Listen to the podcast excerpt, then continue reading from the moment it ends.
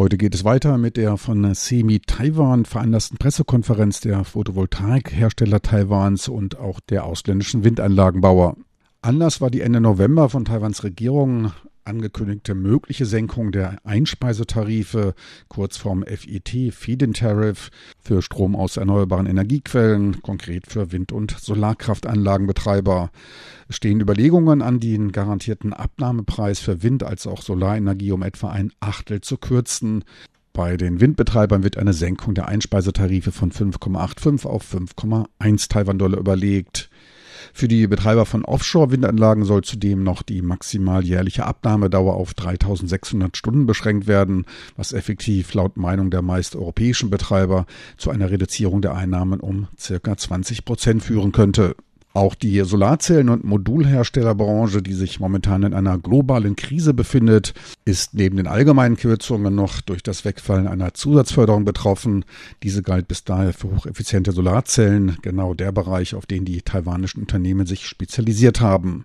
Damit stehen sie im Wettbewerb etwas schlechter da. Die Solarbranche kritisierte die Berechnungsweise des technischen Fortschritts, der für die Minderung zuständig war. Liao Gorong, der Vorsitzende des Solar- und Optoelektronischen Komitees von SEMI Taiwan, sah Taiwans PV-Industrie bedroht und wies auf die lokalen Besonderheiten hin. Bei dieser öffentlichen Betrachtung werden die im Ausland tätigen Firmen bewertet, doch sollten bei Betracht doch sollten dabei die gesamten Aufbaukosten betrachtet werden, die Kosten des gesamten Systems. Zweitens sollten die begrenzenden Faktoren in die Kalkulation mit einbezogen werden und drittens sind die Instandhaltungs- und Wartungskosten zu berücksichtigen. Was völlig übersehen wird, ist, dass in Taiwan die höchsten Kosten beim Aufbau von Solaranlagen bestehen, die externen Kosten am höchsten sind und auch die Bodenkosten sind sehr hoch. In Zentral- und Mittel-Taiwan müssen für einen Hektar bis zu 500.000 Taiwan-Dollar Anpacht gezahlt werden, Kosten, die von der Regierung nicht berücksichtigt werden. Des Weiteren zahlen wir Anschlusskosten an die Lokalregierungen für die Einbindung ins Stromnetz und auch die Kosten für den Umweltschutz sind relativ hoch. Diese Kosten und auch die Bodenkosten sind weltweit die höchsten, doch werden diese Faktoren nicht in die öffentliche Bewertung einbezogen. Angeführt wurde noch, dass nur in der Wind- und Solarstromproduktion für die Zukunft auch mit weiteren Einsparungen gerechnet werden kann. Die langfristigen Kosten des Atomstroms werden unterschätzt, diverse Aspekte nicht in die Kalkulation einbezogen. Zu den Einstiegskosten beim Aufbau der Windenergie in Taiwan sagte Matthias Bausenwein vom dänischen Betreiber Ørsted, Wenn man sich die Formel des Einspeisetarifs anschaut, so lehnt sich diese sehr an den Investitionsannahmen an, doch diese reflektieren in keinster Weise das Risiko des Aufbaus der Windenergie in einer frühen Phase.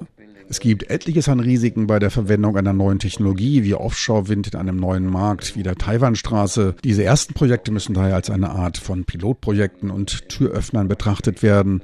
Es besteht auf technischer und finanzieller Seite ein erhöhtes Risiko. Wir schauen jetzt der Tatsache einer mehr als 20-prozentigen Senkung der Einspeisetarife ins Auge ohne irgendetwas bisher gebaut zu haben. Und ich möchte dazu anmerken, sollte Ørsted aus bestimmten Gründen nicht in der Lage sein, in diesem Jahr ein Stromabnahmeabkommen zu schließen, ich hoffe, wir können es, und wir verschieben dies bis 2019, dann hätten wir schwere Zeiten der Neubewertung der Verträge mit den lokalen Produzenten, da wir eine völlig andere Situation hätten. Nicht nur die Einnahmeströme wären niedriger, es würde sich auch die Unsicherheit erhöhen durch die veränderten Rahmenbedingungen. Dies entspräche einem völlig anderen Risikoprofil, dem wir dann ausgesetzt sind. So it's a completely different risk picture we are, we are facing. Das Wirtschaftsministerium verteidigte aber nach der Unternehmerkritik seine Korrekturmaßnahmen. Der Kontrolljuan hätte in seinem Bericht diverse unzureichende Stellen im Entwicklungsplan für die erneuerbaren Energien entdeckt, welche langfristig den Fortschritt des Landes bedrohen könnten. Kritische Beobachter sprachen von einer zu überhasteten Aufstellung des Plans, der 2016 gefasst wurde und bis 2025 den Ausbau der erneuerbaren Energien auf 20 Prozent der Stromversorgung vorsieht. Ein auch von ausländischen Unternehmen und Energieexperten als ehrgeizig bezeichneter Plan. Der Kontrolljuan argumentiert, dass bei der Festlegung der Einspeisetarife von Offshore-Wind in Höhe von 5,85 Taiwan-Dollar pro Kilowattstunde nicht die sich durch technischen Fortschritt und Skalenerträge ergebenden Fortschritte berücksichtigt seien. Interessant auch die Antwort des Wirtschaftsministeriums. Es sieht die Einspeisetarife sich im internationalen Rahmen befindlich. Taiwans Einspeisetarif sei um 0,1 Taiwan-Dollar höher als der britische. wobei man sich aber auf den bisher bestehenden Tarif bezog. Dieser wird von ausländischen Windfarminvestoren auch überhaupt nicht kritisiert, sondern bildet die Berechnungsgrundlage ihrer Geschäftsaktivitäten, die jetzt in Frage gestellt wird. Das Wirtschaftsministerium räumt aber ein, dass der Tarif deutlich unter dem Einspeisetarif Japans stünde, der bei 9,8 Taiwan-Dollar läge. In beiden Fällen werden dabei aber unterschiedliche Standortbedingungen übersehen. Vor Taiwans Küste werden Ausbaupotenziale für Windfarmen im Volumen von etwa 10 Gigawatt gesehen, die alle in relativ niedrigen Wassertiefen aufgebaut werden können und das spart dann Kosten. Im japanischen Küstengebiet geht es aber deutlich schneller in die Tiefe. Dort ist auch die tektonische Aktivität deutlich stärker stärker. Somit sind auch erhöhte Investitionen erforderlich. Ebenso ist der Vergleich zwischen Taiwan und Großbritannien vereinfacht. Die Stürme in Taiwan sind heftiger. Hinzu kommen Erdbeben als auch ein politisches Restrisiko wegen der Spannungen mit China. Alles Faktoren, die von Unternehmen in ihr Risikoprofil übernommen werden müssen.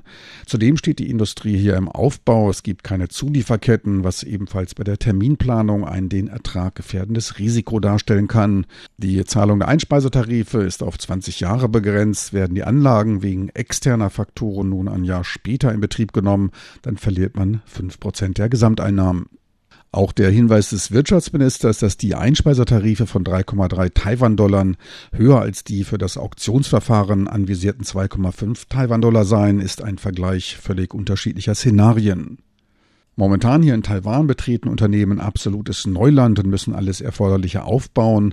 Taiwan ist auf diesen Wissens- und Technologietransfer auch angewiesen. Beim Auktionsverfahren hingegen setzt man eine etablierte Industrie und gestandene Liefer- und Dienstleistungsketten voraus. Man befindet sich in einem marktreifen Zustand, bei dem die Risiken deutlich reduziert sind. In solch einem Umfeld sind niedrigere Preise möglich. Durch das Auktionsverfahren würde man fast 13 Milliarden US-Dollar einsparen, so Wirtschaftsminister Shen. Und da hat er recht, doch ist man momentan ohne ausländische Hilfe leider dazu nicht in der Lage. Und dieser Zustand von reifen Märkten, der wird auch von europäischen Windkraftbetreibern gewünscht. Dann sei nämlich echte Konkurrenz möglich. Das Wirtschaftsministerium rief die Unternehmen erneut dazu auf, ihre Kalkulation darzulegen. Bisher seien nur zwei der Unternehmen diesem nachgekommen. Eine öffentliche Anhörung, die wird wird Ende des Jahres stattfinden. Eine für Europäer eher untypische Zeit, aber andere Länder, andere Sitten, andere Feste. Der Bericht des Kontrolljurens wies darauf hin, dass der enge Zeitraum des Ministeriums, sieben Windkraftentwickler sollen in sieben Jahren 16 Projekte umsetzen, die Herausforderungen übersieht, denen das Land bei der Entwicklung einer lokalen Lieferkette für Windenergie gegenübersteht. Ein Tatbestand, der allerdings von Anfang an bekannt war und dessen späte Kritik nun verwunderlich erscheint. Die Herausforderungen schlössen die Ausbildung von Experten, eine steil verlaufende Lernkurve und Projektfinanzierungsrisiken mit ein, wurde weiter angeführt.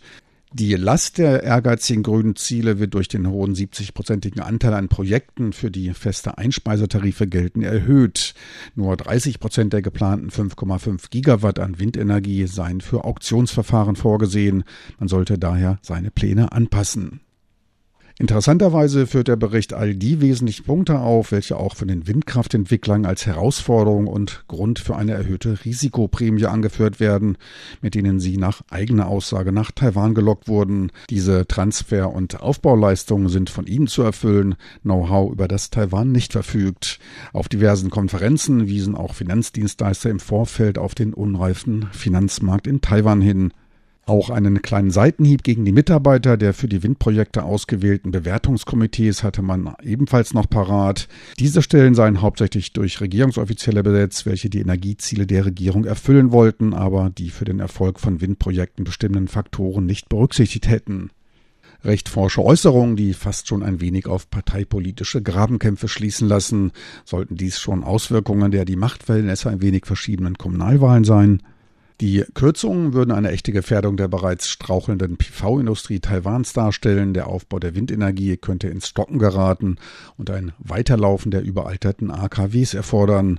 Ob der Staat dabei Geld einspart, wie vorgegeben wird, das ist ja das Hauptanliegen, ist fraglich. Eher hat man ein wenig das Gefühl nach einer Abkehr von den erneuerbaren Energien. Meine lieben Zuhörer, so viel für heute aus aktuellem aus der Wirtschaft mit Frank Pewitz. Besten Dank fürs Interesse. Tschüss und auf Wiedersehen bis zur nächsten Woche.